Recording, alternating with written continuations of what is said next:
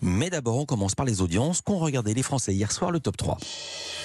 Et c'est TF1 qui arrive en tête avec la série Balthazar, 5,4 millions de téléspectateurs, soit 26,5% du public.